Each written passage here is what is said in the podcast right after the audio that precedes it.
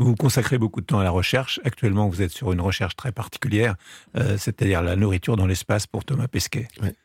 Oui, alors oui, on, travaille beaucoup. Ça fait le deuxième voyage que nous, nous, réalisons des, produits pour Thomas Pesquet et, et, on remercie à chaque fois Thomas de faire confiance au campus de Paris-Saclay euh, qui nous donne une véritable visibilité au CEFIC, au Centre français d'innovation culinaire, qui est l'alimentation de demain. Hein, Qu'est-ce qu'on va manger demain Et euh, donc ça nous donne un éclairage extrêmement fort et de nous ramener à l'actualité aussi parce qu'on a beaucoup parlé de masques, on a beaucoup parlé de vaccins et on a très peu parlé finalement de notre alimentation et que l'alimentation, euh, euh, eh bien le Covid a trouvé euh, sa place parce que justement on a une alimentation qui est somme toute très dégradée sur cette planète. Donc, Donc Thomas Pesquet vit confiné, il vit alors Thomas Pesquet il nous, apprend, il nous apprend beaucoup de choses. Moi on a on a fait le vol en 0G avec Jean-François Clairvoy. Il nous avait dit, vous verrez quand vous allez travailler pour l'espace, vous allez apprendre énormément de choses pour la planète.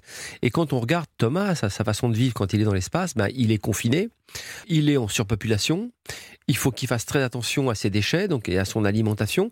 Donc il y a, tout un, un, tas de choses qui effectivement nous permettent d'entrevoir les recherches à mener urgemment sur cette planète, notamment un des premiers rapports que nous avait donné Thomas Pesquet, c'est le stress hydrique on se dit quelle gastronomie pour 2050, mais sur quelle planète? Parce que sur cette planète, il y a un stress hydrique en 2050, et que si on continue à, faire de la déforestation comme nous le faisons, à entretenir cette déforestation pour faire de la protéine animale, eh bien il y aura un vrai souci euh, avec notre alimentation sur cette planète. Donc tout ce que peut nous rapporter Thomas Pesquet en termes d'observation nous sert dans l'application de recherche pour l'alimentation de demain.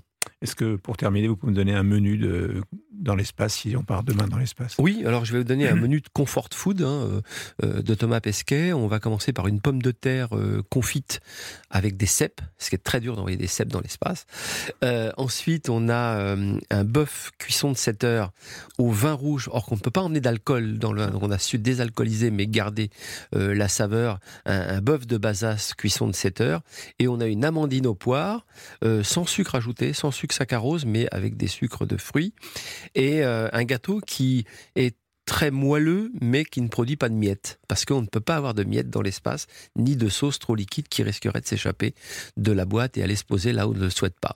Ça donne envie d'y aller ça donne envie d'y aller. Oui, oui, non. Je... Et puis, euh, euh, il faut dire que Thomas Pesquet, au-delà d'être un sportif de haut niveau, est un excellent judoka. Et en plus, il a euh, cette générosité d'aimer la gastronomie française et les grandes références de la gastronomie française. Donc, c'est un vrai bonheur de travailler avec lui.